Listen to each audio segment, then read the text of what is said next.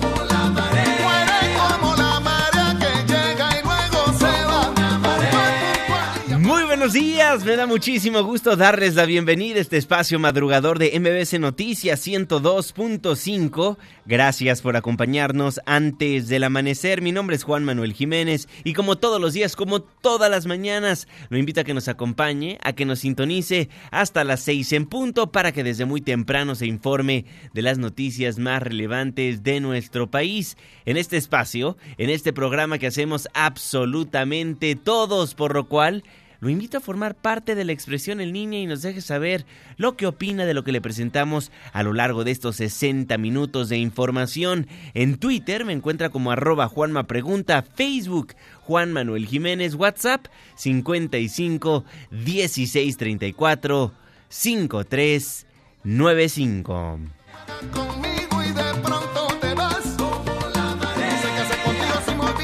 El día de hoy estaremos escuchando a lo largo de estos 60 minutos de información a Rubén Blades, quien nació en la ciudad de Panamá el 16 de julio de 1948.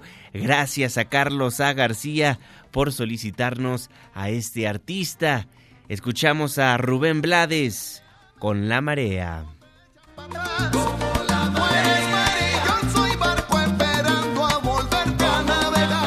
El día de mañana, ¿a qué grupo, qué artista, qué rola le gustaría que pongamos antes del amanecer? Márquenos, escríbanos en redes sociales. El día es miércoles, la fecha 20 de noviembre de 2019, la hora 5 de la mañana con 5 minutos, mitad de semana, día de la revolución. Estamos en MBC Noticias.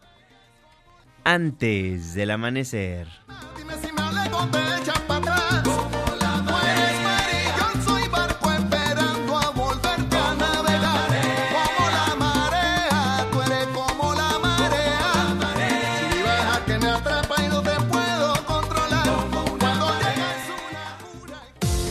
¿De quién es el santo?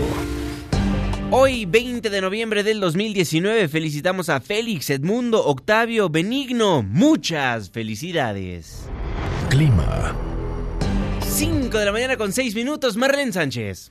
Hola Juanma, muy buen día para ti nuestros amigos Radio Escuchas. Les informo que se prevé ambiente frío con nevadas en zonas de Baja California, Sonora, Chihuahua y Durango. Habrá lluvias muy fuertes en Guerrero, Oaxaca y Chiapas. Podrían estar acompañadas de actividad eléctrica y caída de granizo. Estas condiciones estarán generadas por los frentes fríos número 15 y 16. Para la Ciudad de México se pronostica cielo medio nublado con posibilidad de bancos de niebla. También se prevén lluvias y chubascos dispersos. Tendremos una temperatura máxima de 25 grados Celsius y una mínima de 13. Este fue el reporte del clima antes del amanecer. Muchísimas gracias Marlene Sánchez y gracias a usted también por sintonizarnos antes del amanecer a través de la señal que sale de MBC Noticias 102.5. Saludo con gusto a todas las personas que nos ven y nos escuchan a través de nuestra página de internet mbcnoticias.com y por supuesto que le mandamos un caluroso abrazo a las personas que nos honran con su presencia a través de las distintas aplicaciones que hay en los teléfonos inteligentes. El reloj está marcando las 5 de la mañana con 7 minutos. Le voy a informar. Penosamente suman 13 los muertos por el accidente entre camiones en la México Pachuca. Juan Gabriel González, actualízanos. Muy buenos días. Juanma Auditorio, buenos días. La Fiscalía General de Justicia del Estado de México informó que detuvo a uno de los choferes implicados en el choque de tres autobuses registrado la noche de lunes en la autopista México-Pachuca en Ecatepec y que dejó un saldo de 13 personas muertas y 29 lesionados. El fiscal mexiquense Alejandro Jaime Gómez Sánchez puntualizó que el operador capturado es el responsable de provocar la colisión, es decir, del vehículo que en aparente exceso de velocidad y en zona de acotamiento intentó rebasar, pero se topó con dos autobuses. Los otros dos choferes, dijo Gómez Sánchez, siguen prófugos. Desgraciadamente tuvimos 13 personas que perdieron la vida. Ya algunos de ellos han sido identificados por sus familiares. Tenemos 29 personas lesionadas, 19 hombres y 10 mujeres. Se logró la detención de uno de los choferes, aparentemente el chofer que fue el que impactó a los otros dos vehículos. En principio los tres eh, conductores pues, huyeron del lugar de los hechos, ya se logró la detención de uno de ellos. La Fiscalía Mexiquense ya entregó los cuerpos de los 13 fallecidos y el gobierno del Estado de México informó que absorbió los gastos funerarios de cuatro de las víctimas porque los familiares no tenían cómo sufragar los costos. La Secretaría de Movilidad Mexiquense inició el procedimiento para activar los seguros de vida y de gastos médicos a favor de los afectados. Se informó que las empresas involucradas en el percance son Transportes Ecatepec, Línea Teotihuacanos y Ramales Flecha Roja. Juanma, el reporte que tengo. Muchísimas gracias, Juan Gabriel. Ya vincularon a proceso al alcalde de Tehuacán, Puebla, Erika Almanza. Buenos días, Juanma. Te informo que en Puebla el presidente municipal de Tehuacán, Felipe Patiane, recibió una doble vinculación a proceso por delitos en agravio del ayuntamiento que encabezaba, así como a la sociedad, por lo cual se mantendrá en prisión los próximos meses y deberá designarse a un nuevo edil. Durante la noche del lunes, el juez de control Salvador Hernández Martínez determinó la primera vinculación por uso ilícito de facultades y atribuciones en contra del ayuntamiento que presidía. A partir de ello, el edil emanado de Morena fue ingresado al Centro de Readaptación Social de Tehuacán, donde permanecerá hasta que concluya su proceso penal. Posteriormente, el martes, el mismo juez procedió a una segunda vinculación por el delito de ejercicio indebido de funciones públicas en agravio de la sociedad, determinándose la prisión preventiva justificada al considerar que el edil trató de darse a la fuga. Independientemente del plazo fijado para la investigación complementaria, la Fiscalía General del Estado podría abrir más carpetas de investigación. A partir de este momento corresponde al Cabildo el nombramiento de un nuevo alcalde o en su caso del propio Congreso del Estado. Hasta aquí el reporte. Muchísimas gracias, Eric. Violencia de adolescentes en delitos como homicidio es por falta de madurez biológica del cerebro. ¿Quién dijo esto? Una nota trabajada de Juan Carlos Alarcón. La violencia que en algunos casos ejercen personas menores de edad en ilícitos como homicidios o secuestros escapa a su esfera de razonamiento y conocimiento del desenlace jurídico, ya que su cerebro no ha concretado la madurez en su formación orgánica, aseguró la magistrada Rosa Laura Sánchez Flores, especializada en justicia para adolescentes. En entrevista con MBS Noticias mencionó que especialistas en neurociencias han establecido que la conformación total del cerebro en su fase de madurez se concreta en el lapso de los 21 a los 25 años de edad y no antes a pesar de que pueden ser objeto de linchamiento social ante la comisión de un ilícito de aquellos llamados de alto impacto por su gravedad, los adolescentes no tienen biológicamente la capacidad de establecer los alcances y consecuencias de sus actos. Ellos biológicamente, o sea, por su propia naturaleza, no han logrado desarrollar la parte frontal del cerebro y por lo tanto no son capaces de controlar sus impulsos. Esta expresión que nosotros le decimos a los adolescentes, ¿no? Cuando son hijos o cuando están en la calle, decimos, bueno, que no piensas, ¿no? Las consecuencias que no piensas, no pensaste lo que iba a pasar, realmente no lo piensan. Y no porque sea una cuestión, digamos, de educación o de que la sociedad es eh, simplemente su biología, o sea, su anatomía, una cuestión biológica, médica, anatómica, psicológica. La magistrada del Poder Judicial Capitalino explicó que la Ley Nacional del Sistema Integral de Justicia Penal para Adolescentes establece de manera clara en qué rangos de edad y el tiempo que pueden permanecer en internamiento cuando el delito es considerado grave como el homicidio. Estos grupos etarios han dividido las medidas, ya sea sancionadoras o proteccionistas, que nosotros les imponemos. Entonces, por ejemplo, el grupo etario 1, como son pequeños, son de 12 a 14 años, no se les puede poner internamiento. Y ahí internamiento definitivamente no cabe. De 12 a 14. Aunque hagan, sí, de 12 a 14, aunque cometan el delito que sea, ya sea homicidio o secuestro, no cabe el, el internamiento por su edad. El grupo etario 2, que es de 14 a 16 y el 3, o sea, digamos de los 14 a 18 años ya pueden tener internamiento. El grupo etario 2, el internamiento es únicamente hasta 3 años para cualquier delito. Y el grupo etario 3 ya es hasta 5 años, que es nuestra máxima máxima. En los últimos días en la Ciudad de México dos casos causaron conmoción ya que en ambos participaron adolescentes en homicidios con arma de fuego. El primero tuvo lugar el 14 de noviembre en una taquería en la colonia del Valle donde un hombre fue asesinado a tiros. La policía bancaria detuvo como sospechosos del crimen a dos chicos de 13 y 16 años de edad. La víspera, el 18 de noviembre, otro adolescente fue detenido por policías acusados de participar en el intento de robo y homicidio de un empleado que retiraba dinero de los despachadores de autopago en Plaza Universidad.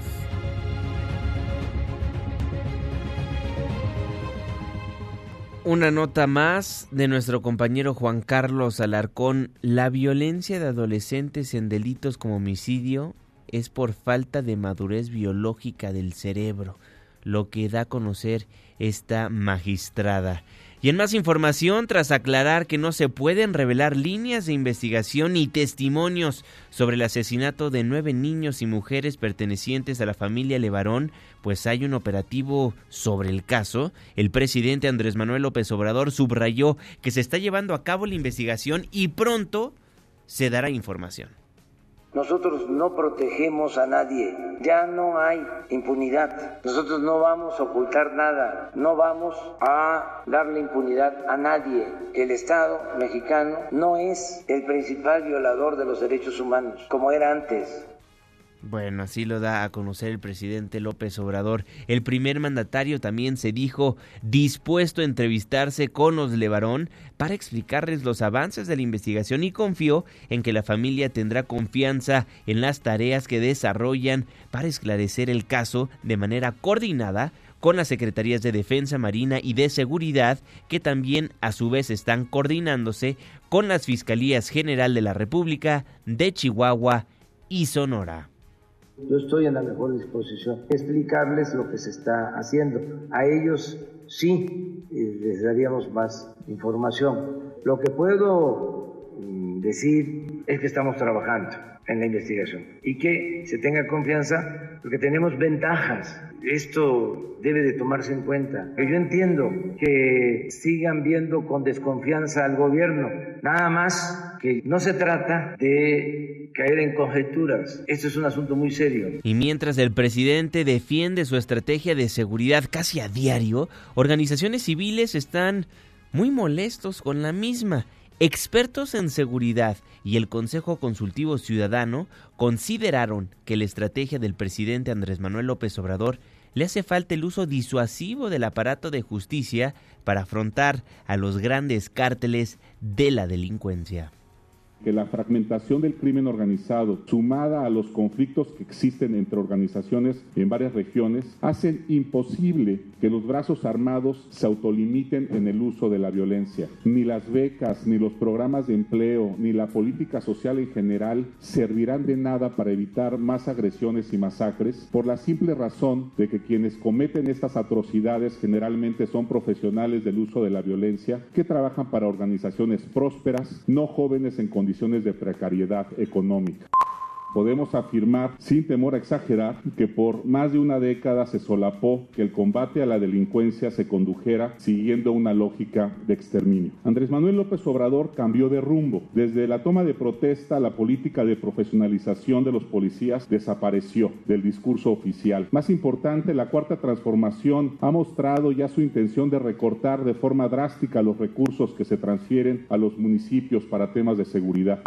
A la Guardia Nacional, CUA Guardia Nacional, como organismo descentralizado de la Secretaría de Seguridad y Protección Ciudadana, le están asignando 3.800 millones de pesos. Eso no empieza a alcanzar ni para el arranque, o sea, ni para los escritorios. ¿no? Pero además, si uno ve la distribución, de esos 2.800 son para servicios personales y mil millones son para gasto de operación. No hay un peso, uno, para materiales y suministros, no hay un peso para gasto de inversión.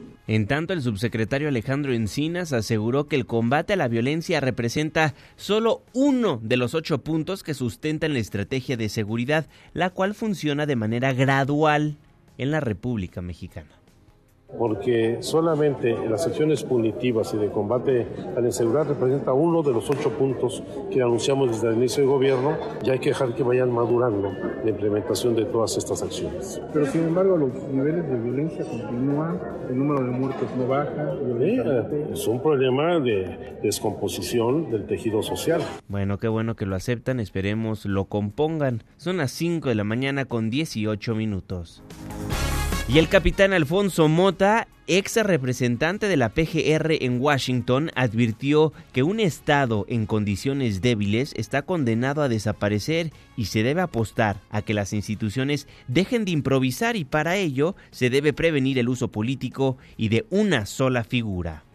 Para que la coordinación interinstitucional entre civiles y militares sea efectiva a su más alto potencial, requiere de relaciones cívico-político-militares democráticas y maduras, algo de lo que lamentablemente México carece. La relación actual entre instituciones civiles y militares refleja las deficiencias del control centralizado de las Fuerzas Armadas en la figura de prácticamente un solo actor político el presidente de la República. Por su parte, la presidenta de Causa en Común, María Elena Morera, advirtió que el narcotráfico obtiene ganancias en México por 600 mil millones de pesos anuales y a nivel mundial se calcula que es de 1.6 billones de dólares. Por ello se debe combatir las finanzas de los cárteles. La voz de María Elena Morera que tenemos muchísimo dinero ahí, pero que además involucra muchísima gente, ¿no? Porque no podríamos pensar hoy cerramos todas las fuentes de crimen organizado y el país va a ser una maravilla. No, no va a ser porque hay mucha gente que vive de eso y que de alguna manera la derrama económica hay zonas del país que o llega por esas fuentes o simplemente no llega, ¿no? Entonces, ¿cómo tenemos que hacer esto? ¿Cómo disminuir las operaciones criminales? ¿Cómo reducir los incentivos a este tipo de actividades? Se debe combatir las finanzas de los cárteles, dice la presidenta de Causa en Común, María Elena Morera. Y justo sobre el tema, Santiago Nieto, el titular de la Unidad de Inteligencia Financiera, indicó que se mantienen abiertas las investigaciones contra varios superdelegados estatales del gobierno federal. Nieto también confirmó que existen indagatorias contra más exfuncionarios de la pasada administración.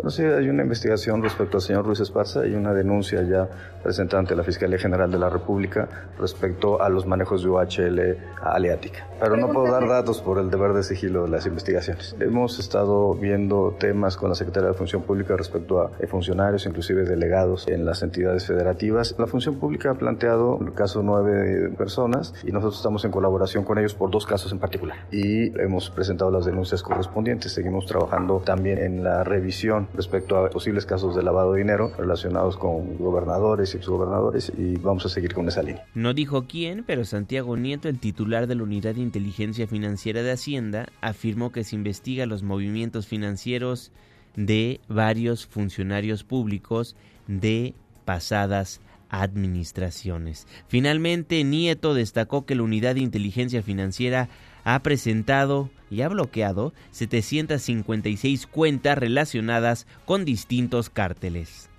Hemos presentado ya este, bloqueado 756 cuentas relacionadas con distintos cárteles. Hasta este momento faltaría actualizar los datos al día de hoy con los bloqueos de la semana pasada, pero estaremos hablando de más de 800 millones de pesos bloqueados a, grupos delincuenciales de narcotráfico. Son las 5 de la mañana con 21 minutos.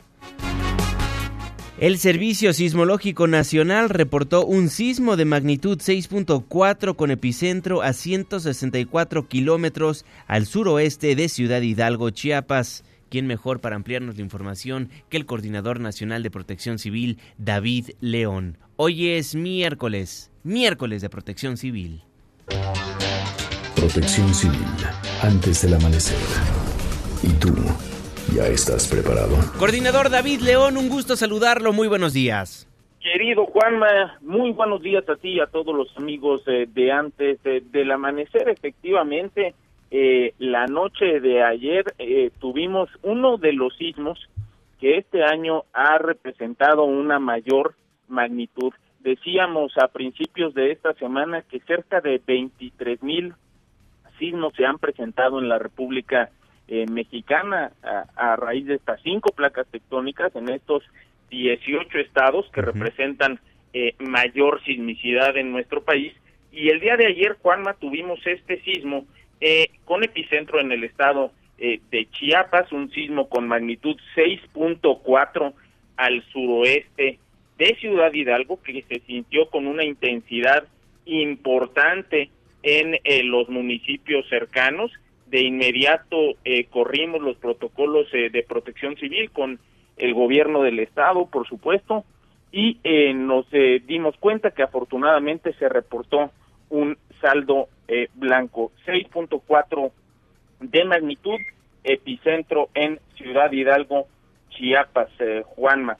El volcán Popocatépetl, 61 exhalaciones, 42 minutos de tremor, esto de las 10 de la noche a este momento que estamos platicando tú y yo.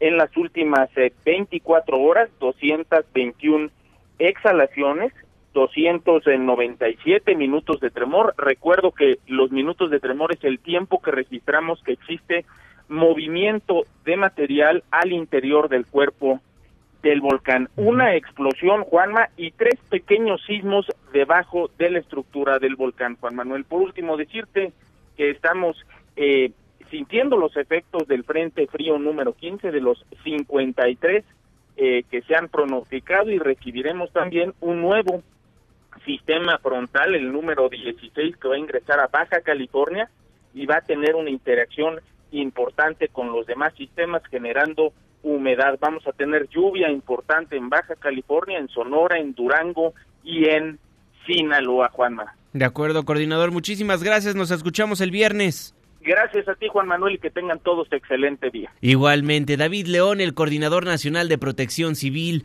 antes del amanecer. Son las 5 de la mañana con 24 minutos, tiempo del centro de la República Mexicana. Gracias por todos los comentarios que nos hace llegar a través de nuestras redes sociales. Les recuerdo que en Twitter estamos como arroba Juanma Pregunta, Facebook Juan Manuel Jiménez, WhatsApp 55 16 34 53 95.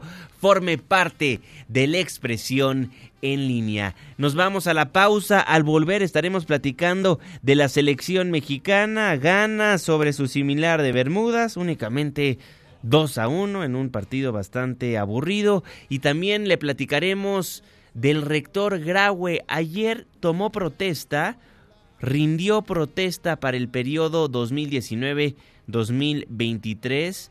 Su segundo periodo como rector arrancó formalmente el día de ayer y habló acerca de estos encapuchados. Dice que no lo van a intimidar.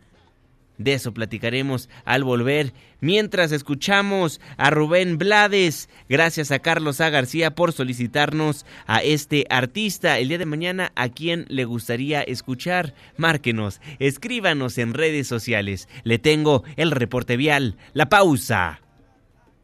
Y ya volvemos.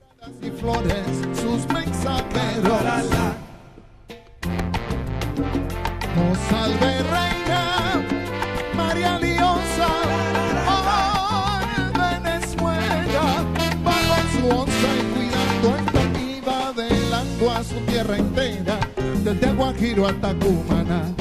Cuida el destino de los latinos, vivir unidos y en libertad. Por la montaña de Sorta y en Yaracuy, ¿dónde? En Venezuela.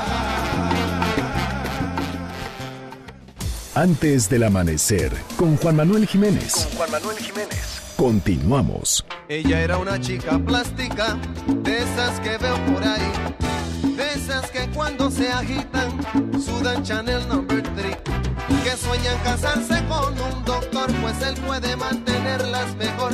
No le hablan a nadie si no es su igual, a menos que sea fulano de tal. Son lindas, delgadas, de buen vestir. Plástico de Rubén Blades.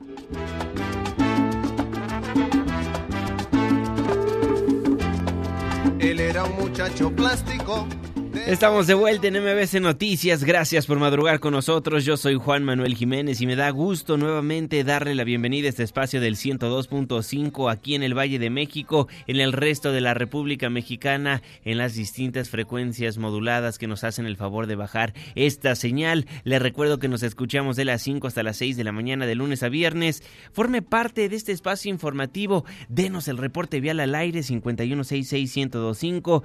Escríbanos, recibimos siempre todas sus preguntas, comentarios, sugerencias en Twitter, Facebook, Instagram, arroba Juanma Pregunta. La media, saludo con gusto al jeque de los deportes, Luis Enrique Alfonso. Muy buenos días, mi querido jeque.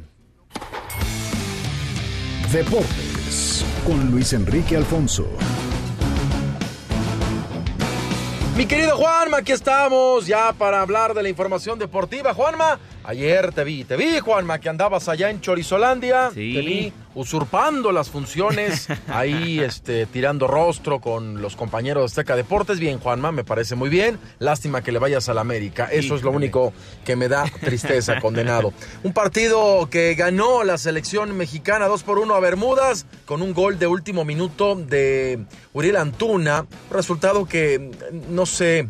Eh, hasta me dio sentimiento por los eh, jugadores de Bermudas porque habían hecho un partido muy digno, México no merecía ganar, se pronosticaba una goleada, México jugó basura y eh, finalmente recibieron premio inmerecido después de lo que habían ofrecido en la cancha con esta dosis de, de individualidad y a veces de buena fortuna que se tiene para maquillar un resultado que, que tuvo que haber quedado en empate. Bermudas con eso pues desciende a la categoría número B. Lo iba a hacer con el empate, se iba a mantener y Panamá iba a descender. Recordemos que ahora en la Liga de Naciones de la CONCACAF suben, ascienden, suben, ascienden. Entonces, lástima por Bermudas, que insisto, había hecho un partido muy digno. Eh, vamos a escuchar al Tata Martino, quien habló precisamente de lo que fue este partido. Una pena, una vergüenza de lo que jugaron ahí en Toluca. Nos faltó mejor circulación, más velocidad, más movilidad, eh, jugamos mucho al pie, poco al espacio, nuestra forma de jugar cada vez fue mucho más enredada, tuvimos que recurrir a los muchachos de siempre, cosa que no era mi intención a hacerlo jugar, y bueno, tuvimos que intentar con ellos, forzarlo con ellos al resultado y al final se dio, pero poco desde el juego lo destacado de esta noche. De lo más eh, interesante es el reconocimiento de la selección sub-17. Al medio tiempo recibieron eh, aplausos por parte de la gente que hizo la entrada ayer ahí en el estadio Nemesio 10. Eh, la medalla de plata, ¿no? Por llamarle así, de, de subcampeón del Mundial eh, sub-17 allá celebrado en Brasil. Escuchemos al Chima Ruiz, quien fue muy, muy práctico, muy, muy concreto al momento de hablar de lo que fue esta experiencia, que quedó con el sinsabor de aquel penal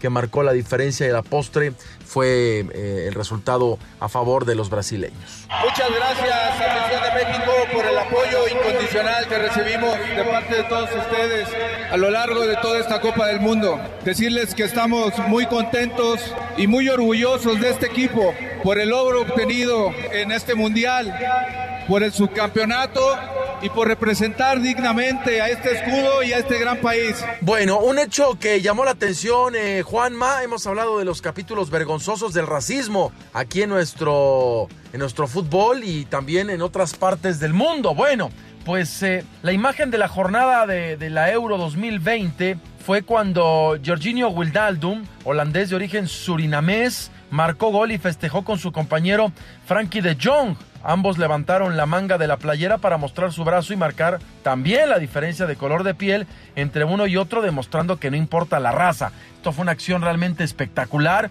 y ojalá llegue fuerte el mensaje de que dejemos ya de estupideces, de tratar de, de, de hacer menos a alguien por el color de piel, porque ya, ya, ya, ya no queda, ¿eh? ya no queda, lo dejemos para, para siglos atrás, cuando la educación, cuando complejos, y esto que hicieron dos jugadores holandeses, habla muy bien. Bueno, eh, vamos ahora con eh, el cuadro de las Chivas, Juanma, el perrito con cuernos, que van a dedicar el partido de esta última jornada, no tienen ya muchas esperanzas de calificar.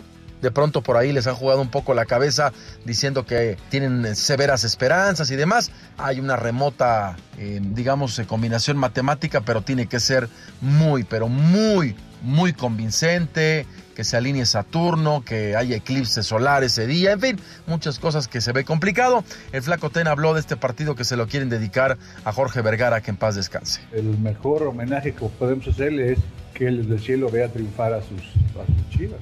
Sí, lo platicamos, hay mucha gente que, que, lo conoció muy bien, muy profundamente y sí estaban consternados, y sí les afectan. Otros lo conocieron menos.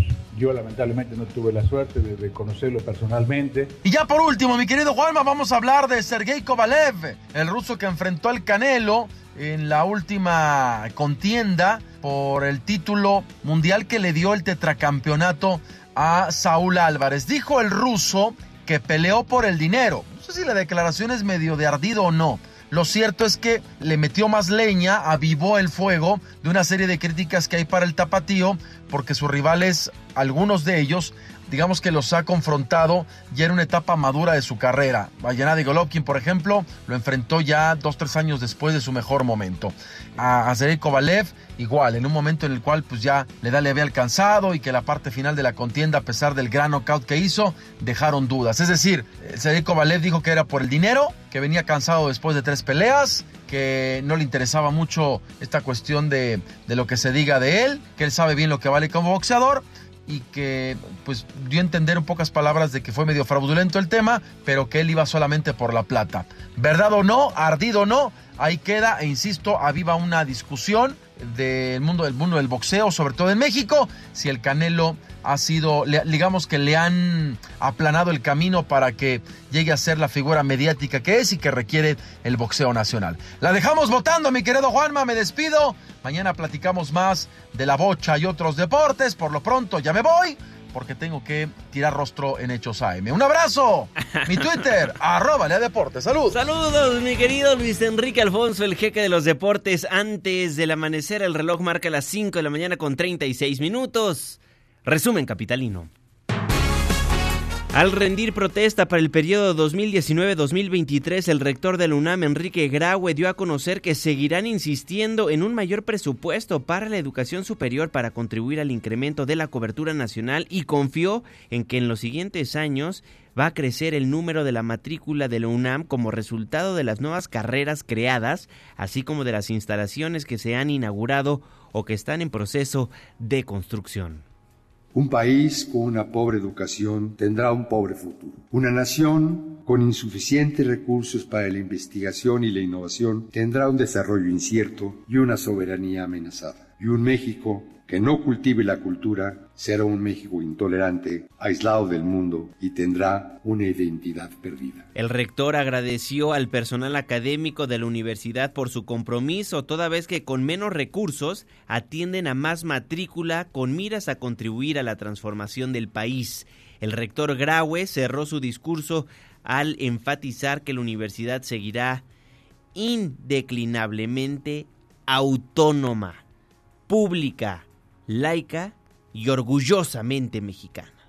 Trabajaré en forma incansable porque la UNAM continúa siendo una universidad pública y laica, con compromiso social, responsable y transparente, plural y diversa, reflexiva, tolerante y segura, que se exprese con libertad y con conciencia, que sea indeclinablemente autónoma y orgullosamente mexicana. A eso aspiro y a eso me comprometo ante ustedes. Por mi raza, hablar al espíritu. Así cerró su discurso el rector de la máxima casa de estudios en su toma de protesta. Sin embargo, la nota estuvo cuando aseguró que su segundo periodo se va a caracterizar por ser sensata y prudente, pero advirtió que ante los ataques vandálicos sufridos el pasado 14 de noviembre en la Torre de Rectoría y la Biblioteca Enrique González Casanova, se, se va a actuar, se actuará en consecuencia, pues no se va a dejar intimidar ante las amenazas que ha recibido.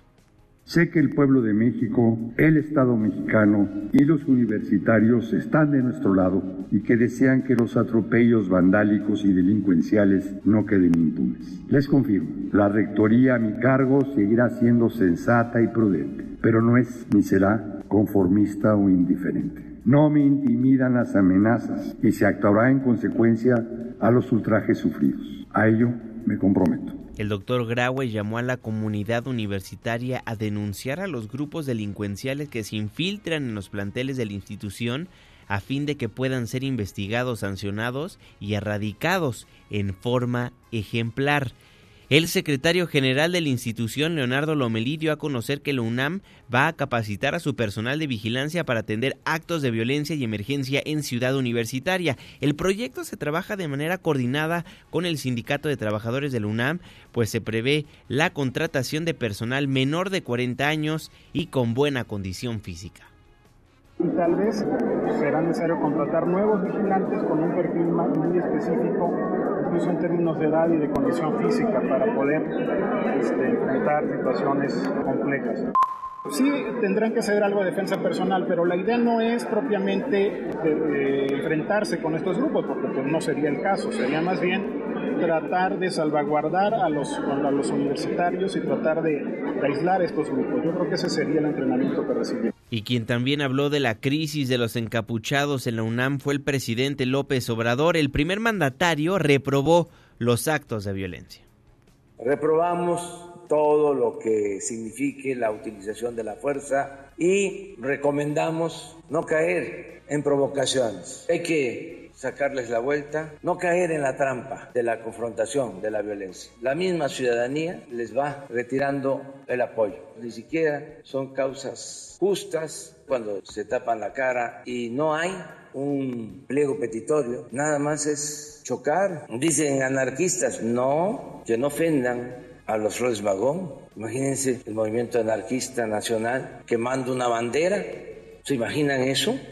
Me da gusto que de manera democrática se haya decidido apoyar al rector de la Universidad Nacional Autónoma de México, nuestra universidad, y le deseo al doctor Bauer que le vaya muy bien. Esperemos los directivos de la UNAM, el rector, junto con el poder de justicia de nuestro país, den con los criminales, los encapuchados, los vándalos, estas personas que deciden hacer de las suyas cada vez que pueden en las calles de la Ciudad de México, pero específicamente a lo largo de los últimos días en la rectoría de la máxima casa de estudios. Son las 5 de la mañana con 42 minutos. Y en más información de la ciudad, la Secretaría de Turismo Capitalina puso a disposición de los vecinos que habitan en las unidades habitacionales el programa Sonrisas para tu ciudad, cuyo objetivo es ofrecer recorridos turísticos gratuitos a sectores vulnerables de la población de la CDMX tenemos un inventario, compañero, un catálogo de más de 120 espacios que ustedes van a poder seleccionar para sus próximos viajes y tenemos además cerca de 150 instituciones a las que atendemos. Este programa Sonrisas por tu ciudad es el programa Sonrisas para ustedes. Queremos hacerlos que vivan la ciudad, que la conozcan, que la disfruten. Sonrisas por tu ciudad. Y trolebuses estarán rodando por las calles de la capital del país. Adrián Jiménez. Buen día, Juanma. Un saludo afectuoso para ti y el auditorio. Serán 500 trolebuses los que prestarán servicio de manera gradual en la Ciudad de México durante la presente administración. Así lo aseguró la jefa de gobierno, Claudia Sheinbaum, al dar el banderazo de salida a 40 nuevas unidades que circularán en el corredor cero emisiones del eje central. En el depósito Tetepilco del Servicio de Transportes Eléctricos, la mandataria capitalina detalló que en diciembre llegarán otros 23 troles nuevos, además de que en 2020 estará listo el proyecto de trolebús elevado de Iztapalapa, que correrá de Constitución de 1917 a Santa Marta. Escuchemos. Así que es un compromiso con el transporte público, un compromiso con el medio ambiente. Estamos muy contentos de estos 40 trolebuses. Faltan 23 y lo mejor, van a ser 500 mientras estemos aquí en la administración. 500 trolebuses para la Ciudad de México con uno muy especial que es el que irá sobre Ermita que se empieza a construir el próximo año que le llamamos el trolebús elevado de la Ciudad de México. Dijo que los nuevos trolebuses serán sometidos a un periodo de prueba en distintos corredores hasta el 15 de diciembre y a partir de esa fecha se incorporarán al corredor de eje central donde se espera puedan atender entre 80 y 100 mil usuarios al día. La funcionaria agregó que los trolebuses que salgan de eje central se incorporarán en el eje 2 sur y eje 7 sur y después van al Rosario Aeropuerto y otros corredores de la capital. Juan Auditorio es la información. Buenos días. Muy buenos días, Adrián Jiménez, y buenos días a usted también que nos hace el favor de sintonizarnos antes del amanecer a través del 102.5 de su frecuencia modulada en este 20, 20 de noviembre de 2019. Fíjese que un día como hoy, pero de 1910, iniciaba la Revolución Mexicana. Hoy Día Internacional de la Memoria Transexual y Día de la Industrialización de África. Con eso nos vamos a un breve corte comercial, nos vamos a la pausa. Al volver platicaremos de la situación a las afueras de la Cámara de Diputados. Siguen manifestándose los campesinos y los diputados siguen sin aprobar el presupuesto 2020. ¿Para cuándo? Se lo platicaremos. Twitter, arroba Juanma Pregunta, Facebook, Juan Manuel Jiménez, WhatsApp, 55 16 34 53 95. Le tenemos el reporte vial, la pausa y ya volvemos. ¿Qué buscas en la orilla,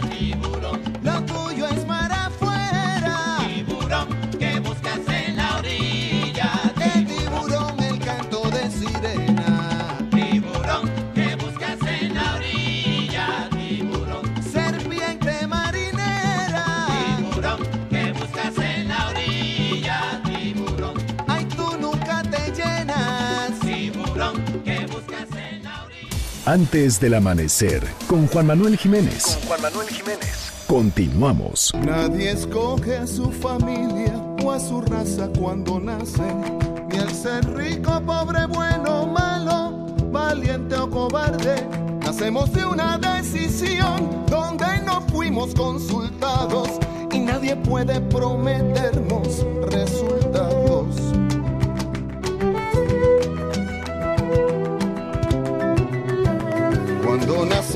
no sabemos ni siquiera nuestro nombre, ni cuál será nuestro sendero, ni lo que el futuro esconde.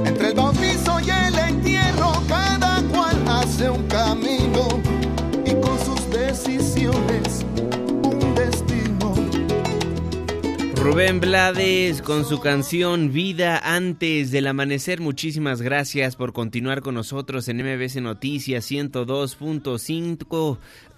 Gracias por todos sus comentarios en nuestras redes sociales, Twitter, Facebook, Instagram, Periscope, Snapchat, arroba Juanma Pregunta. El reloj está marcando las 5 de la mañana con 49 minutos. Mi nombre es Juan Manuel Jiménez. Le tengo más información. Resumen de noticias antes del amanecer. ¿Hasta cuándo se aprobará el presupuesto del próximo año? Angélica Melín, cuéntanos, buen día. Juanma, gracias, muy buenos días. El diálogo entre diputados federales y organizaciones que mantienen bloqueada la Cámara de Diputados desde hace más de una semana para destrabar el cierre al recinto y aprobar ya el presupuesto 2020 fracasó por completo este martes. El día inició con un llamado a las organizaciones a que ya se retiren del lugar y dejen legislar desde San Lázaro. Habla la presidenta de la mesa directiva, Laura Rojas, quien advirtió que se ha apostado al diálogo para evitar otro tipo de confrontación. De ninguna manera queremos reprimir, de manera queremos, de ninguna manera queremos confrontar. Hemos actuado de manera muy responsable y muy prudente, pues para evitar un problema mayor, un problema mayor que pudieran ser heridos, que pudieran ser inclusive pues muertos. Eso no lo vamos a hacer de ninguna manera hemos tenido toda la paciencia del mundo para escuchar las demandas que pueden ser muy legítimas, prudente, va a haber presupuesto, de eso no tengan duda. No se descarta absolutamente ningún escenario que nos permita cumplir con la obligación de darle a México un presupuesto. Por la tarde, las charlas entre los manifestantes y líderes parlamentarios terminaron mal. El líder de Morena, Mario Delgado, que dejó esperando más de una hora a los líderes del Frente Auténtico del Campo, se llevó sendos reclamos house del líder de la Unión Nacional de Trabajadores Agrícolas, la UNTA, Álvaro López. No, no, no, están jodidos. La Cámara va a permanecer cerrada. ¿Están molestos? Sí. Acordamos que a la una nos Ahí sentaremos. está el diputado Delgado. No, diputado, los esperamos ahí en el campamento. Yo nunca he sido gato de nadie. Que nunca he sido gato de nadie. ¿Y por qué se van? Pues porque he dicho que en mi chingada vida ni a los presidentes de la República les he esperado tanto tiempo, menos a una comisión de diputados. Para los líderes de Antorcha Campesina, el diálogo también fue inútil. Por la noche, el intento del diputado Delgado de reunirse nuevamente con los integrantes del Frente Auténtico del Campo, ahora en pleno campamento a las afueras de San Lázaro, también naufragó. El legislador volvió a dejar esperando horas enteras a los líderes campesinos, aunado a que la Cámara confirmó que el reinicio de la sesión en que se prevé aprobar el presupuesto se pospone hasta el próximo viernes 22 de noviembre. Es el reporte. Muchísimas gracias, Angélica Melín. La presidenta de la mesa directiva de la Cámara de Diputados, Laura Rojas, hizo un llamado a las organizaciones campesinas y sociales que siguen bloqueando el recinto a que ya se retiren. Pues yo sí haría un llamado a las organizaciones a que hagan un desbloqueo de la Cámara de Diputados. La Cámara los ha estado escuchando a través de la Junta de Coordinación Política, a través de la Comisión de Presupuesto.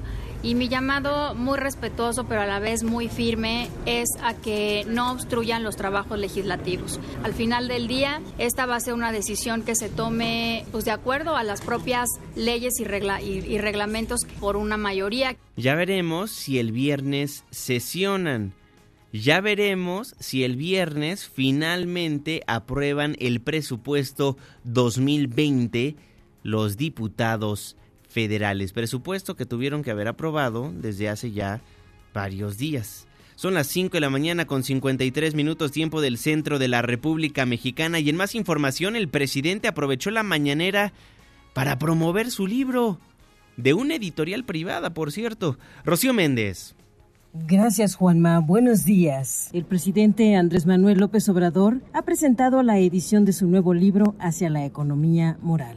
Ya está, ya va a empezar a distribuirse para llegar a librerías y ya me dice la editorial que puede estar en plataformas, en las ventas que se hacen por internet. Yo sostengo que la política neoliberal afectó mucho a los pueblos porque significó el saqueo de los recursos naturales y la transferencia de bienes de la colectividad a particulares nacionales y extranjeros. Al mismo tiempo, ese modelo fue creando contradicciones porque ningún modelo puede tener éxito si se sustenta en el empobrecimiento de las masas y en el enriquecimiento de las minorías.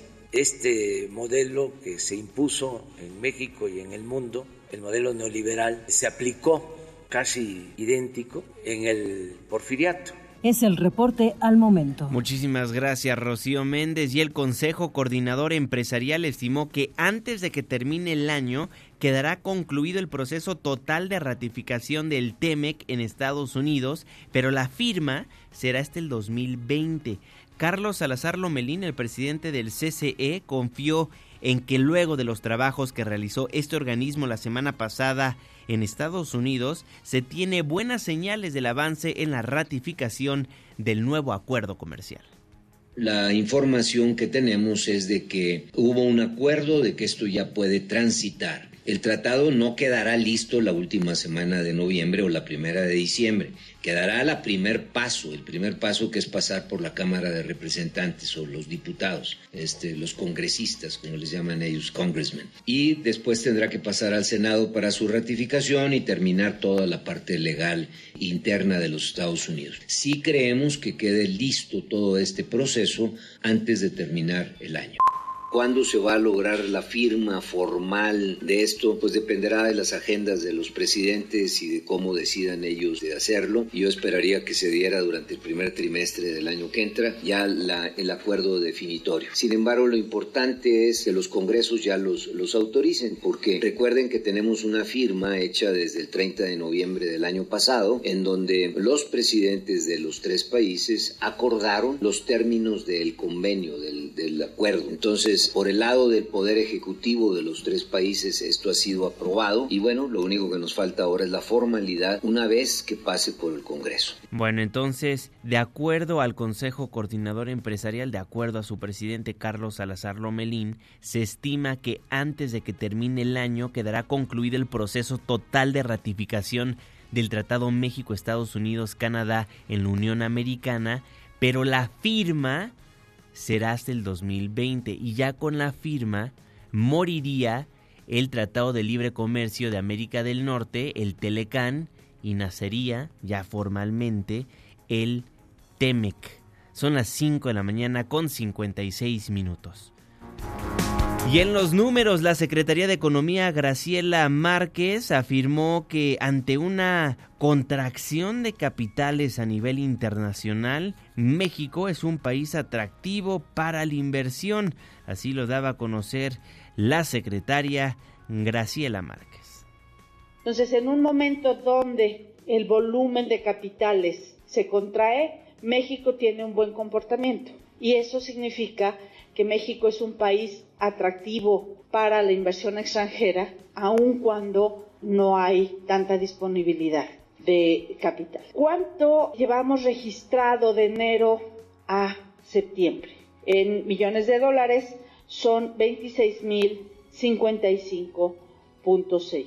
Esta cifra es mayor en 7%, 7.8% a la registrada en el mismo periodo en el 2018. Bueno, ahí lo tiene. Afirmó Graciela Márquez que ante una contracción de capitales a nivel internacional, México es un país atractivo para la inversión al superar en el periodo enero-septiembre de 2019 la cifra de la inversión extranjera directa en 7.8% respecto al año pasado. La Secretaría de Economía detalló que nuestro país recibió de enero a septiembre de 2019 un flujo de inversión extranjera directa por 26.055.6 millones de dólares. Con eso nos vamos, con eso nos despedimos. Muchísimas gracias por habernos acompañado a lo largo de estos 60 minutos de información en este programa, en este espacio que hacemos absolutamente todos, por lo cual lo invito a formar parte de la expresión en línea, lo invito a que nos deje todos sus comentarios, preguntas, sugerencias. Queremos saber lo que opina de lo que le presentamos a lo largo de esta hora de información. En Twitter me encuentra como arroba Juanma Pregunta, en Facebook como Juan Manuel Jiménez, nuestro WhatsApp 55 16 34 53 95. Dejamos el 102.5, pero pero nos pasamos al 104.9 en Exa FM. Le tengo un resumen de noticias cada hora a la hora hasta las 10 de la mañana y después nos vemos en la televisión en punto de las 7 de la noche en tu ciudad en tiempo real a través de la pantalla de ADN 40, el canal informativo más visto de México. A nombre de este gran equipo de trabajo, se despide de ustedes su servidor y amigo Juan Manuel Jiménez. Que pase un extraordinario día.